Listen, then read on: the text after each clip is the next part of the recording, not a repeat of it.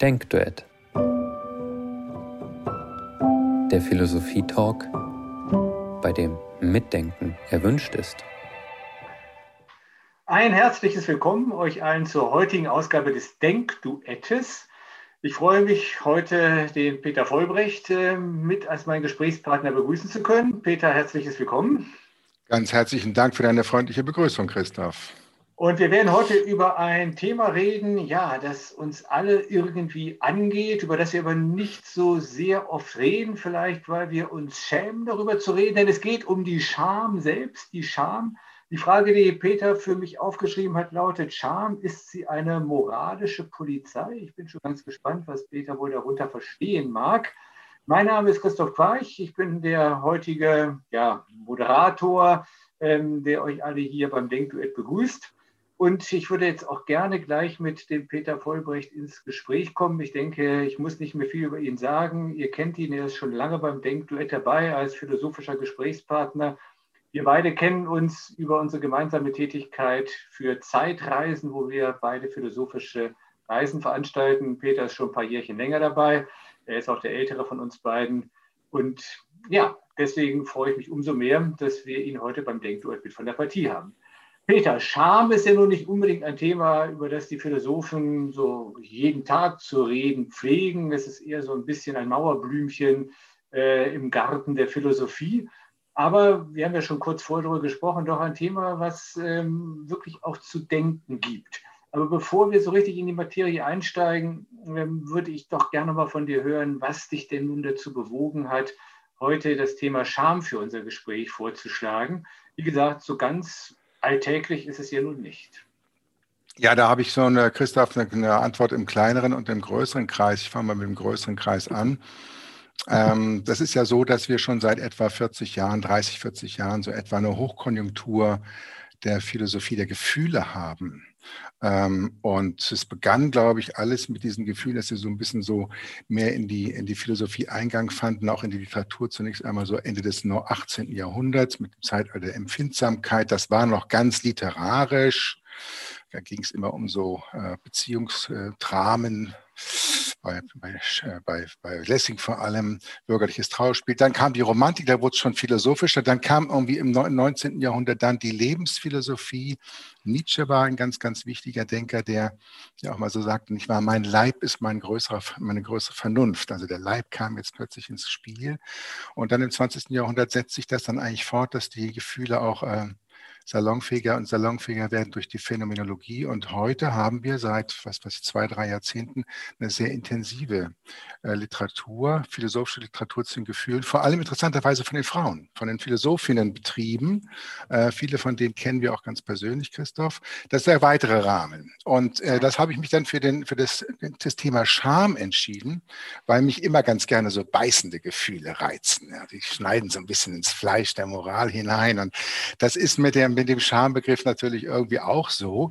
Äh, das Faszinierende und Interessante an diesem Gefühl ist vielleicht, dass es sozusagen eine innere und eine äußere Seite hat. Weil ich schäme mich ja irgendwie. Also irgendwie, es ist ja meine Integrität äh, da auf dem Spiel, aber ähm, es bedarf eben auch einer extrinsischen Seite, nämlich äh, äh, bestimmte Normen, die ich nicht erfülle, gegen die ich mich vergangen habe, sodass äh, dieses Schamgefühl eintritt. Also es bedarf sogar eine Innen- und eine Außenseite und das finde ich ganz interessant, der eine Punkt. Und den zweiten Punkt, der ist ebenso Kennzeichen für das Gefühl der Scham, dass es einen unmittelbar körperlichen Ausdruck hat. Also ich kann das nicht verbergen, wenn ich mich jetzt hier schämen würde. Ja? Dann würde die, anlaufen. Die, dann würde die, genau die Schamesröte ins Gesicht steigen. Genau, ja. ne? also das ist sozusagen interessant deswegen, weil das Scham tatsächlich ein Gefühl ist, wo man sagen kann, da ist sozusagen das geistig-moralische auf der einen Seite und das körperliche tatsächlich wirklich das ist eine Einheit. Es ist nicht nur geredet die Einheit, dass wir so nicht wahr, geistig äh, Wesen sind, sondern in, die, in der Scham ist das tatsächlich tatsächlich zertifiziert. Okay, jetzt hast du gerade von den philosophischen äh, Überlegungen zum Thema Gefühle gesprochen und den Bogen auch nochmal weit gespannt bis in, äh, ins späte 18. Jahrhundert. Ähm, ehrlich gesagt, ich bin jetzt auch nicht so firm. Gibt es denn auch philosophische Reflexionen, philosophische Traktate, die sich explizit mit dem Thema Scham beschäftigen? Also es beginnt schon in der Antike, aber da bist du ja irgendwie der größere Fachmann wie ich.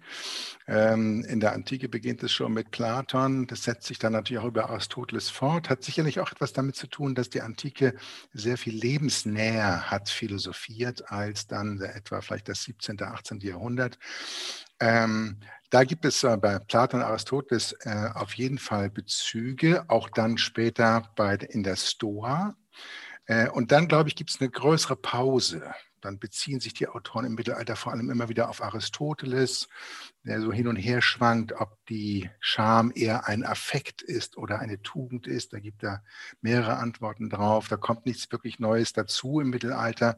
Und es beginnt dann glaube ich, tatsächlich so im 19., späten 19., frühen 20. Jahrhundert dann wieder auch bei der Philosophie so langsam äh, erörtert zu werden, aber doch sehr, sehr spärlich. Also das, das, mhm. Thema Scham ist nicht unbedingt so ein zentrales philosophisches Thema. Mhm. Also man kann sich da, glaube ich, tatsächlich treffsicherer irgendwo in der bildenden Kunst informieren oder auch in der Literatur informieren.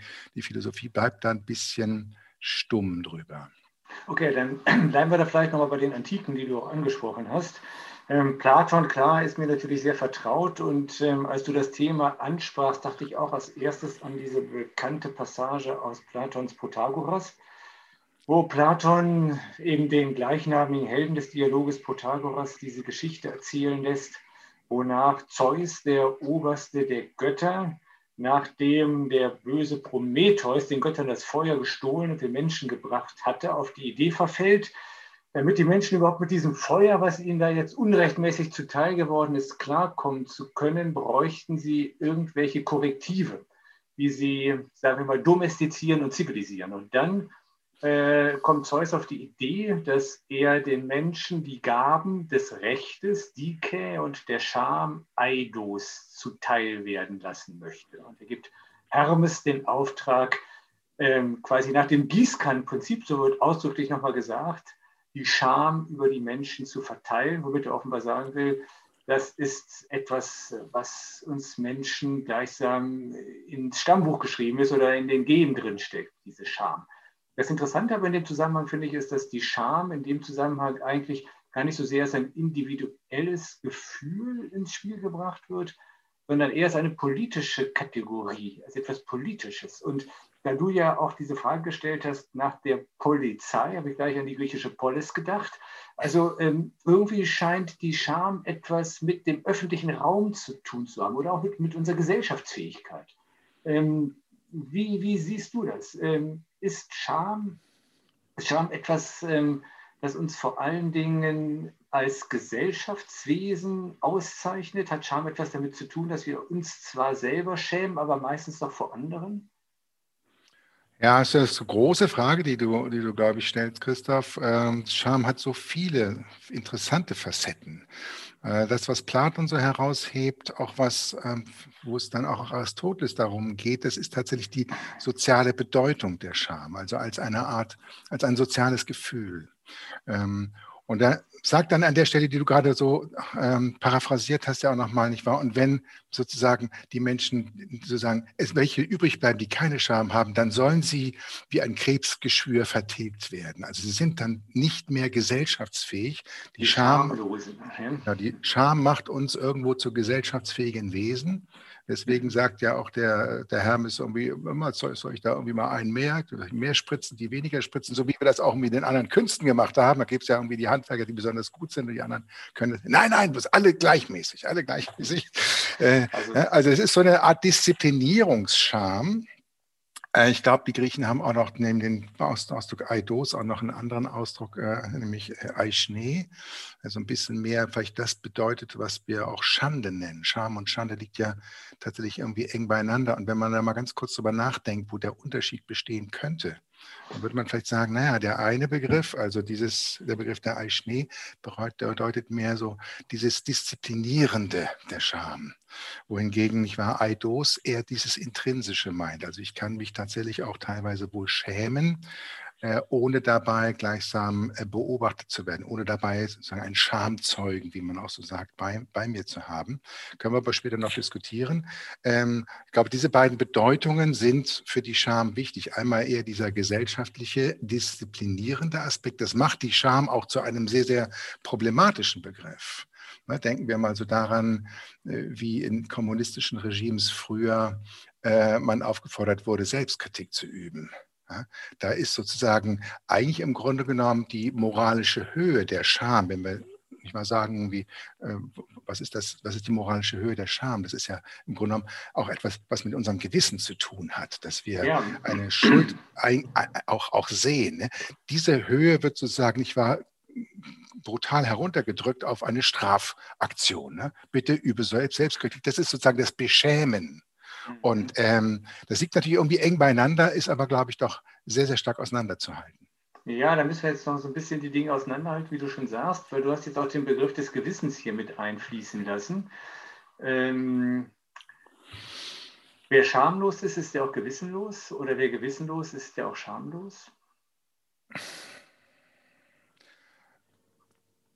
Naja, wer schamlos ist, generell schamlos ist, also nicht nur bei, besti bei bestimmten Dingen, wo man sagen würde, da bin ich irgendwo eher schamlos und da bin ich weniger schamlos, ähm, würde ich schon sagen, dass äh, da irgendwie eine moralische ähm, Identität oder äh, Quelle irgendwie verstopft ist. Das würde ich schon denken. Da würde ich also Platon folgen. Ähm, und ähm, insofern glaube ich, ist es ganz gut, dass wir Scham empfinden können. Mark Twain hat einmal so schön gesagt, irgendwie der Mensch ist das einzige Tier, das errötet.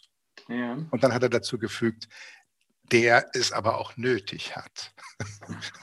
also von daher glaube ich, ist es schon ganz, äh, ist Scham irgendwie ein durchaus äh, sinnvolles, positives Gefühl, ähm, weil, äh, weil es uns tatsächlich diszipliniert. In diesem Sinne ist die Metapher von der Polizei, von der sittlichen Polizei irgendwie so zu verstehen. Scham als sittliche Polizei, ähm, der wir nicht entkommen können. Und das, die Polizeimetapher hat mir deswegen auch so gut gefallen, weil man sagen kann, in dem Moment, in dem ich Scham empfinde, da bin ich wie verhaftet.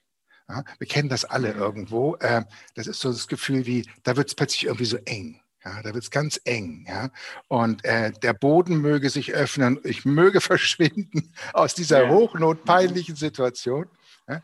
Äh, das ist so ein, das ist, hat so den Aspekt von Vernichtung, ja? dieser, dieser, dieser, dieser Schambegriff. Und von daher hat er eben diese ungeheure, ungeheure Beize, die, diese Kraft, äh, die ich einfach an diesem Begriff so interessant finde.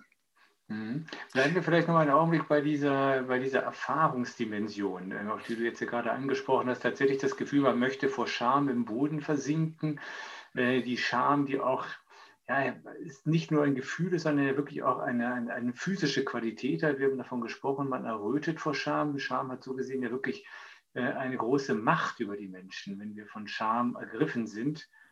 Ähm, ich würde jetzt gerne noch mal bei dem Thema bleiben, was wir angesprochen haben, was du mit der Polizei angesprochen hast und diese, diese gesellschaftliche Komponente. Ähm, ich frage mich, ich weiß nicht, hast du darüber Erkenntnisse? Schämt man sich in unterschiedlichen Kulturen auf unterschiedliche Art und Weise? Ist also, ähm, auch wenn Scham vielleicht nach dem zeusischen Gießkannenprinzip etwas ist, was uns Menschen alle miteinander verbindet, dass wir alle, sagen wir mal, das Vermögen haben, uns zu schämen, ist doch je unterschiedlich, wofür man sich schämt oder äh, welche Situation wir als beschämend empfinden. Also da würde mich interessieren, gibt es da Erkenntnisse auch jetzt von den neueren Philosophen, die ähm, diese Stimmung oder diese Gefühlslage der Scham untersucht haben, ob es einen Zusammenhang gibt zwischen dem gesellschaftlichen Kontext und dem jeweiligen Anlass, der uns in die Scham versetzt?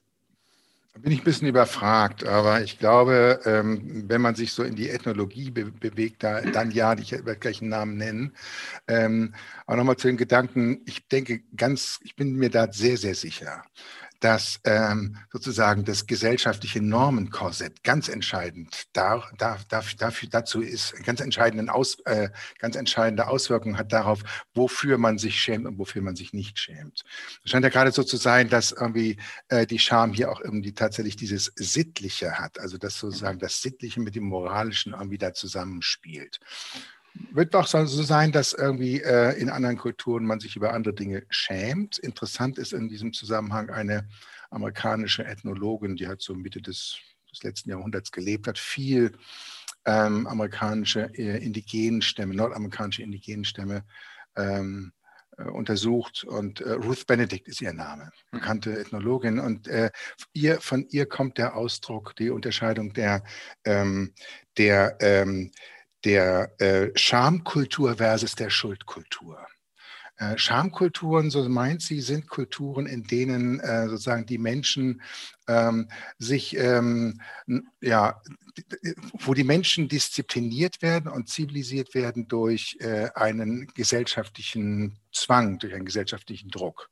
Man äh, unterwirft sich bestimmten Erwartungen. Mhm. Und wenn man das nicht tut, nicht wahr, dann muss man sich eben schämen, weil die Gesellschaft selber als eine disziplinierende Gesellschaft auftritt. Schuldkulturen, so argumentiert sie, ist auch nochmal ein interessanter Punkt, weil wir darüber auch noch nicht gesprochen haben, über den Unterschied von Scham und Schuld können so ganze Begriffe irgendwie so ein bisschen äh, umkreisen. Schuldkulturen meint sie, sind Kulturen, in denen er so etwas wie eine Art intrinsisches äh, Gewissen, also intrinsische äh, Stimme äh, spricht, wie ein Schuld an, an Anerkenntnis ist, so dass wir den äußeren Druck der Gesellschaft zur Disziplinierung nicht brauchen, sondern es könne unser Gewissen und unser, ähm, ja, unsere moralische Vernunft, unsere praktische Vernunft sein, die uns da zivilisiert. So unterscheidet sie das. Interessant sagt sie dann auch irgendwie, ich kann das nicht nachvollziehen, ob das wirklich stimmt, wird sich wahrscheinlich auch im Laufe der Zeit ändern. Also sagt irgendwie, die japanische Kultur sei eher eine äh, Schamkultur und äh, die europäischen Kulturen seien eher Schuldkulturen.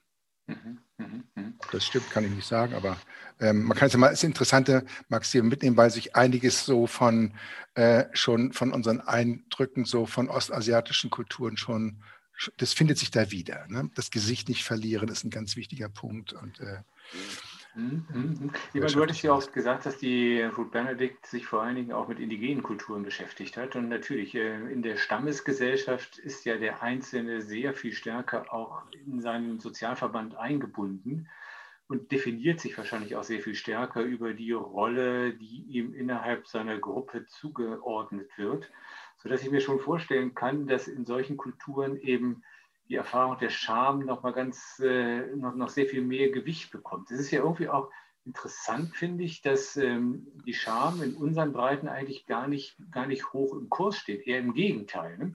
Also in der, in der Pädagogik, gerade auch in der frühkindlichen Pädagogik, wird eigentlich Wert darauf gelegt, dass eben Kinder nicht in die Lage versetzt werden, dass sie sich für irgendetwas schämen müssen oder ähm, dass sie in beschämende Situationen geraten, man könnte fast sogar sagen, dass es pädagogische Tendenzen gibt, die den Kindern eher das Schamgefühl austreiben wollen, weil man darin eben eine, ja, eine, eine Fessel, wie du auch, glaube ich, gesagt hast, erkennt oder eben auch ein Mittel, mit dem ähm, über die ähm, ja, über dieses Schamgefühl und die damit einhergehende Moralität Druck oder Zwang auf Menschen ausgeübt werden kann. Du hast jetzt anfangs gesagt, du findest eigentlich, dass Moral, äh, dass, dass, dass die Scham irgendwie auch was, was ganz Gutes ist, eigentlich was ganz Gesundes. Ähm, wie würdest du dich denn zu solchen pädagogischen ähm, Positionen verhalten? Ich glaube, da gibt es, haben wir irgendwie immer noch so ein paar Erinnerungen an unsere eigene Schulzeit. Ne? Ich glaube, ich kann mich an eine Situation erinnern, äh, irgendwie Deutschunterricht oder so. Da hat der Lehrer zu mir gesagt, also, da waren wir auch schon in der Oberstufe, äh, Peter, Sie sind ja ein richtiger Dünnbrettbohrer. Und das fand ich irgendwo, da zuckte ich so zusammen. Und das war, diese, das, war das Beschämen. Der Lehrer hat mhm. mich beschämt. Und dass ich das heute noch erinnere, mhm. zeigt irgendwie wie tief die Wunde geht. Und ich glaube, das ist genau den Punkt, den du meinst. Das ist das mhm. Beschämen, was ja auch immer nur funktioniert in einer Asymmetrie von Machtverhältnissen. Und ähm, das ist ja das Perfide daran, dass sozusagen derjenige, der mächtiger ist, den anderen einfach beschämen kann. Und das erleben wir ja vielfältig. Ich habe es im Arbeitsleben auch oft erlebt, äh, gerade auch an der Universität, als ich noch an der Universität war, äh, wie man beschämen kann. Ähm, ganz, ganz üble Geschichte. Also da ist so, ähm, würde ich sagen, das ist ähm, die Scham als sozusagen ähm, disziplinarisches Mittel eingesetzt, äh, kann man nichts Gutes dran finden. An ja, der intrinsischen Scham aber wohl ja. ja? Ähm, mhm. Und wir könnten uns so mal unterhalten und überlegen, ob wir uns heute eigentlich eher noch in einer Schamgesellschaft befinden wie ähm, frühere Zeiten oder dergleichen mehr. Das fand ich auch mal ein bisschen über, überfragt. Ja. Ich Aber möchte nochmal auf das, auf, das, auf das Thema des Beschämens zurückkommen, weil da, bin ich, da stimme ich dir nicht ganz zu, weil ich stelle mir gerade eine Situation vor, ich gehe mit einem Freund oder mit einem guten Bekannten ähm, durch eine Fußgängerzone, da sitzt vor mir ein Bettler auf der Straße. Ähm, ich gehe gedankenlos an dem vorbei und mein Freund bleibt stehen und steckt ihm 5-Euro-Schein in seinen Becher. Und ich fühle mich beschämt weil ich bei etwas ertappt worden bin, wo ich mich sozusagen mit meinem eigenen Moralkodex, ja, wo ich gegen meinen eigenen Moralkodex verstoßen habe. Ne? Ähm, der wollte gar nichts Böses, ja, mein Freund. Ja? Der tut einfach das, was er tut und trotzdem ist die Situation für mich beschämend, weil ich mich halt irgendwie bloßgestellt oder ertappt fühle. Ne? Da ist eigentlich jetzt kein, kein hierarchisches Machtgefälle vorhanden, sondern es ist einfach eine Situation aufgetreten, in der ja, ich irgendwie auch in den Augen des anderen oder der anderen, in dem Falle der Bettler und der Freund, meine moralische Integrität ähm, verloren habe oder sagen wir mal gegen meine eigene Moral oder gegen meine Selbsterwartung, gegen meine eigenen Ansprüche verstoßen habe. Ähm, deswegen frage ich mich, kann, kann Scham ähm, ja nicht auch auftreten, ohne dass ähm, jemand mich beschämen wollte, dann dass ich mich eben selber beschämt fühle. Ja, also die Situation, die du jetzt schilderst, ist ja eine, wo du gerade gesagt hast, dein Freund oder deine Freundin wollte dich nicht beschämen, sondern durch die äh, Handlung selber ähm, gab es sozusagen irgendwie ein Echo auf dich, ein Response auf dich, sodass du äh, dich an einer Unterlassung hast ähm, bezichtigen müssen und äh, das hat deine moralische Integrität irgendwie verletzt. Mhm. Das ist ein interessanter Punkt, dass man sagen würde, worüber, glaube ich, auch noch nicht gesprochen haben, nämlich diese Art von Scham oder auch Beschämung, die aber nicht nur sozusagen eine Fremdbeschämung ist, sondern die selber von dir ja auch selber irgendwie abgerufen wird durch deine ja. innere Stimme. Äh, diese Art von Beschämung ist, ähm, äh, äh, meint, dass deine moralische Identität verletzt ist. Ähm, und äh, äh, das, das erzeugt das Gefühl des, der Scham. Also das wäre, würde bedeuten, Scham hat auch immer etwas zu tun mit der Verletzung der eigenen moralischen Identität und Integrität. Das mhm. glaube ich, das glaube ich auch, mhm. ähm, dass das ähm, das führt nochmal zurück zu deiner Frage vorhin, wie würde das bedeuten, dass jemand, der keine Scham hat, äh, sozusagen auch kein Gewissen hat? Das würde das bestätigen. Es würde in die Richtung weisen, nicht ja. genau. Mhm. Vielleicht kommen wir noch ein anderes Phänomen dazu, über das wir noch nicht gesprochen haben, nämlich das berühmte Fremdschämen. Ich glaube, es ist auch etwas, was wir alle kennen, dass wir, ähm, auch hier vielleicht jetzt wieder irgendwie eine fingierte Szene, ja, dass wir halt Zeuge ähm, eines Aktes werden, ähm, der uns quasi moralisch total gegen den Strich geht. Also bleiben wir aber bei, bei der Fußgängerzone und dem Bettler, der da sitzt. Ja. Ähm, ich könnte mir nun auch vorstellen, da bin ich mit jemandem oder ich werde einfach Zeuge, jemand, den ich überhaupt nicht kenne, der irgendwie ähm, diesen armen Menschen, der da auf dem Boden sitzt, verspottet, beleidigt, ähm, irgendwelchen Firlefanz macht. Eine Szene, die ich so, die mir so peinlich ist, dass, dass, dass ich selbst als völlig Unbeteiligter vor Scham im Boden versinken möchte, weil ich das einfach gar nicht mit ansehen kann. Nicht? Auch das ist ja wieder so eine Verletzung des eigenen moralischen Selbstverständnisses. Oder wie würdest du mit der Begrifflichkeit, mit der wir jetzt gearbeitet haben, so etwas beschreiben wollen? Also ich glaube, dass das Fremdschämen immer ähm, voraussetzt, dass man äh, Teil einer Gruppe ist und ein Gruppenmitglied ähm, verhält sich ähm, strikt ähm, unmoralisch und äh, dass man dann sich irgendwie, weil das äh, ein Mitglied der eigenen Gruppe ist, dass man sich dann mitschämt. Ähm, ich glaube, das hat, ich glaube, das setzt es voraus. Ich glaube, ich habe dein Beispiel jetzt so verstanden, du gehst tatsächlich irgendwie, ohne von einer Gruppe gebunden zu sein, durch diese Fußgängerzone und dann ja. passierte das. Ich glaube, da würde ich nicht von Scham sprechen. Okay. Ähm, äh, Fremdschämen, glaube ich, hat das, hat diese Gruppenidentität als, als Grundlage. Ähm, da bin ich, glaube ich, also so habe ich es verstanden irgendwie. Äh, würde man auch sagen können, ähm, ähm, dass äh, man über eine lange Zeit hinweg sich durchaus fremdschämen kann. Also man kann sich durchaus, glaube ich, auch unsere Generation können sich immer noch schämen für die Art und Weise, wie unsere Eltern und Großeltern sich im Dritten Reich verhalten haben. Mhm. Ja? Mhm. Ähm, mhm. das ist so eine tiefe Verletzung. Also. Scham ist auch eine tiefe Verletzung. Ähm, das kann positiv sein, das kann negativ sein, das ist zunächst einmal indifferent. Ähm, glaube ich, aber wichtig ist in der Scham, und da würde ich ganz gerne nochmal einen Autor einbringen, weil du am Anfang ja so gesagt hast, Mensch, wer ist denn bei den Philosophen irgendwo mit dabei bei diesem Thema? Mhm. Ähm, ein interessanter Autor, ähm, Jean-Paul Sartre schreibt sein frühen Hauptwerk Sein und das Nichts, glaube ich, 30er Jahre erschienen oder Anfang 40er, 42, glaube ich, bin ich ganz sicher.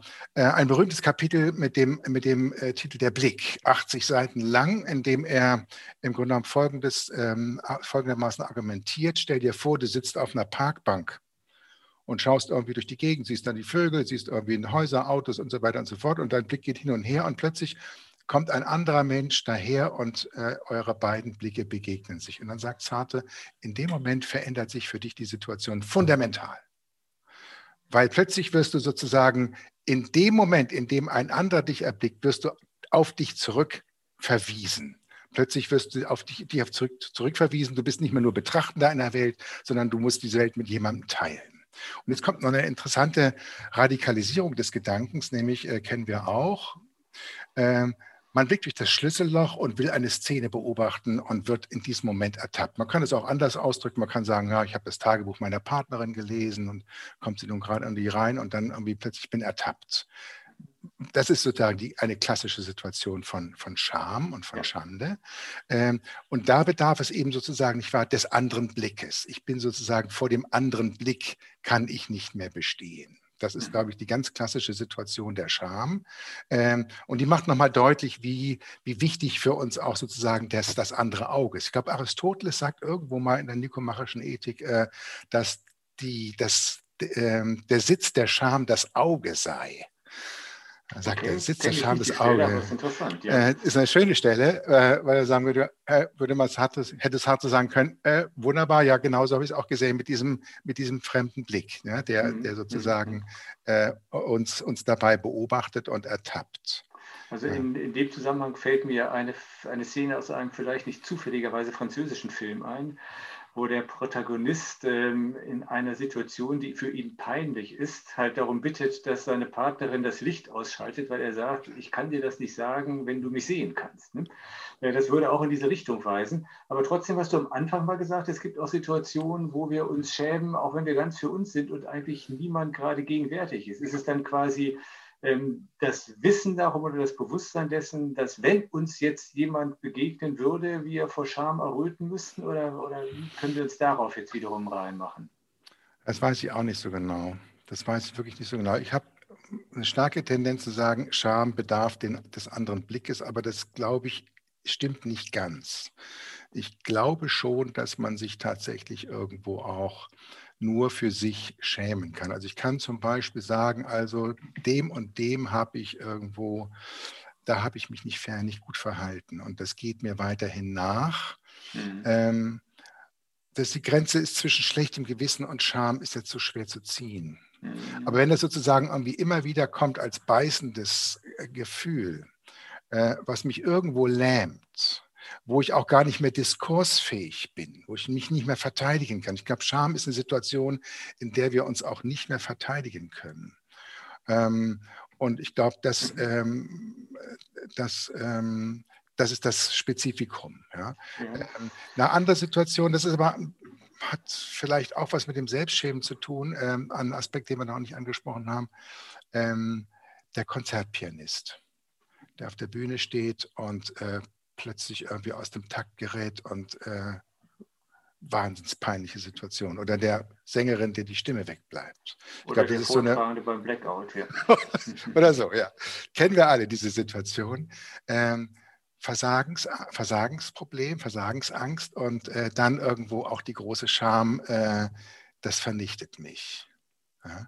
Ähm, bei großen, in einer Leistungsgesellschaft mhm. ähm, müsste man sich jetzt mal überlegen, das früher anders gewesen ist. Wahrscheinlich aber irgendwo, immer irgendwo auf der Bühne schon ganz, ganz früh ja. Und das mhm. gefällt mir auch so mhm. gut, weil ich das Gefühl habe, äh, die Scham ist, hat etwas mit einer klassischen Bühnensituation zu tun. Ich stehe da und alle sehen mich. Mhm. Und ich habe plötzlich irgendwie keine, keine Kleider mehr an. Ich bin nackt. Ja? Ja. Ähm, Interessant, weil das jetzt ja eigentlich keine im engeren Sinne moralische Situation ist, aber äh, vielleicht doch mit, den, mit diesen moralischen Situationen des sich Schämens vergleichbar ist, weil es beides mal darum geht, dass wir in irgendeiner Weise unserem eigenen Selbstbild oder ähm, dem Bild, von dem wir glauben, dass es andere von uns berechtigterweise hätten, nicht mehr genügen können.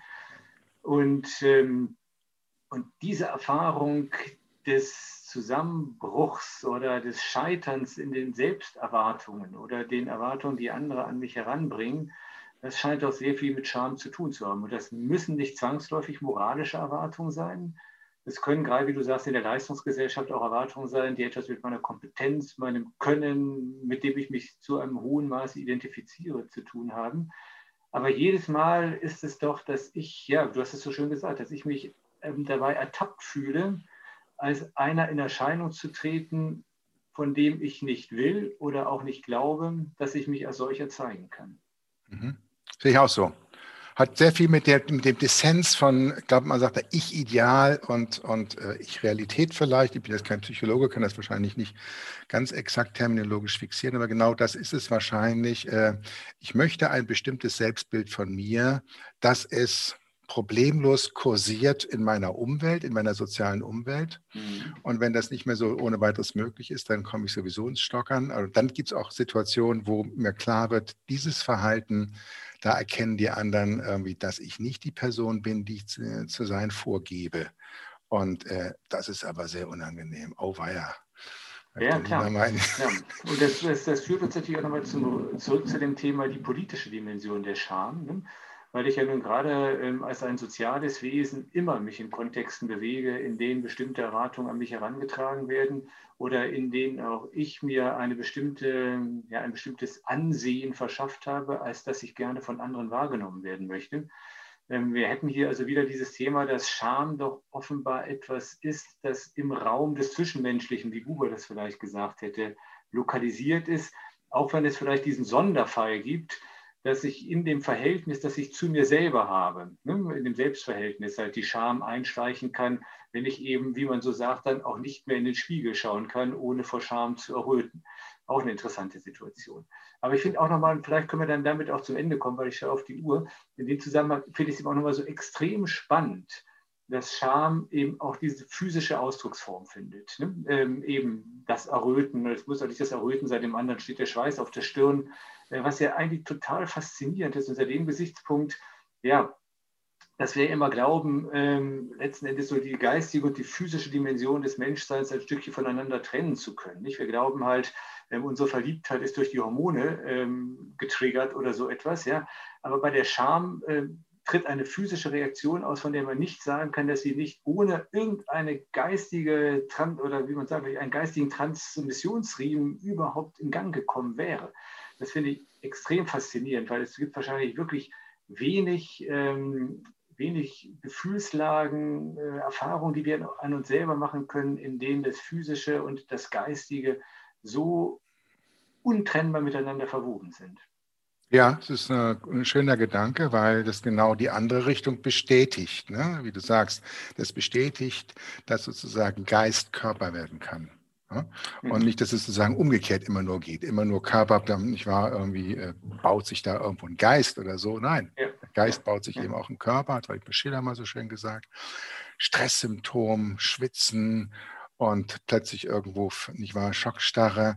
Interessant ist, glaube ich, aber auch noch irgendwie an, dem, an der Äußerung des Körpers, dieser, dieser Schockstarre, dass der Geist ja auch sagt, dir sagt, äh, hier geht es jetzt nicht mehr weiter. Mhm. Ja, ja, das ist, das auch offensichtlich. Ja. Du kannst es eben auch nicht mehr verheimlichen. Mhm. Ja, genau. Also, äh, also, mir ist auch ganz wichtig, dieses, äh, hier geht es nicht mehr weiter, weil, weil wir immer darauf vertrauen müssen als Menschen, es geht in irgendeiner Weise irgendwo weiter. Ja? Mhm. Und äh, wenn ich auf der Bühne versage äh, und kriege nichts mehr raus, krächze nur noch, und alle gucken zu, dann muss ich dann, hier, es geht jetzt hier nicht mehr weiter. Ich komme an einen Stopp und das ist, glaube ich, katastrophal für uns Menschen. Das ist so ein bisschen wie, ähm, äh, der Horror vakui unseres mhm. Lebens, wenn etwas nicht mehr weitergeht. Mhm. Finde ich spannend. Und das bringt der Körper so schön zum Ausdruck. Ja, Peter, dann muss ich jetzt doch nochmal die Frage stellen. Du hast sie zwar vorhin schon beantwortet, aber nach deinem letzten Votum bin ich mir nicht mehr sicher, ob wir die Antwort so stehen lassen können. Ist jetzt Scham etwas, was gut für uns ist? Ist Scham etwas Gesundes oder ist Scham auch etwas Gefährliches? Etwas, wie es eben, wie ich schon mal gesagt habe, manche Pädagogen gerne heute sehen würden, was wir möglichst vermeiden sollten? Kannst du noch mal so, so, so, ein, so ein Schlussplädoyer für oder gegen die Scham vielleicht halten, bevor wir dann diese Frage auch in, in die Runde geben?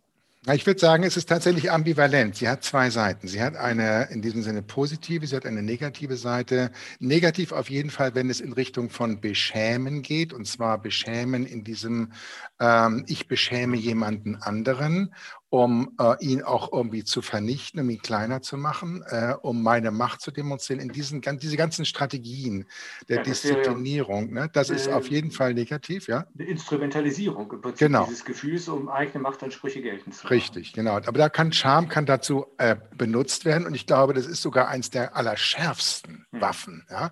Äh, ich glaube, kann man, wenn man da mal näher rangeht und sagen, so, wovon lebt eigentlich im Grunde genommen eine faschistische Herrschaft?